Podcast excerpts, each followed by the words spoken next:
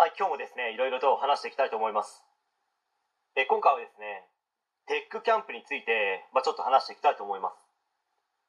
最近、マクナリ社長が代表を務める DIV という会社が、業績悪化のために大量にリストラするというような情報が内部からリークしたのか、まあ、今現在もですね、炎上していますけど、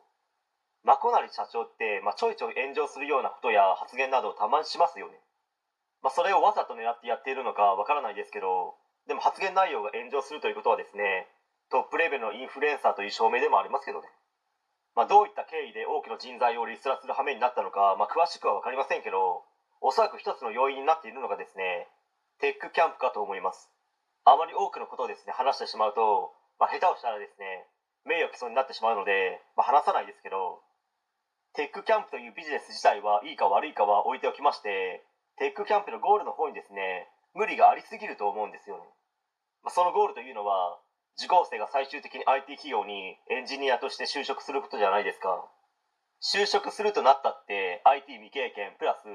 ちょっとプログラミングをかじっただけの状態の人ですね、企業側が本当に採用したいと思いますか？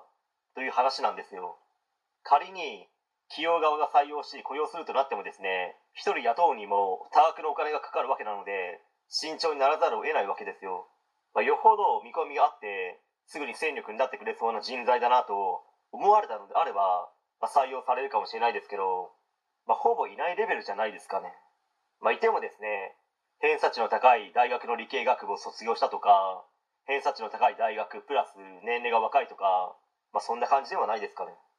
まあ、前に話したことがあるんですけど、自分も未経験から IT 関連企業に入って働いた経験があるので、まあ、言えることだと思うんですけど、まあ、プログラミングもそうですけど、IT の資格の勉強なども、まあ、独学で、まあ、それなりにできるようになったりですね。実際に資格を取ったりできるレベルでもないのにエンジニアを目指すとか、まあ、正直言って、まあ、かなり無謀かなと思いますし、まあ、嫌な言い方で大変申し訳ないですけど、まあ、ちょっと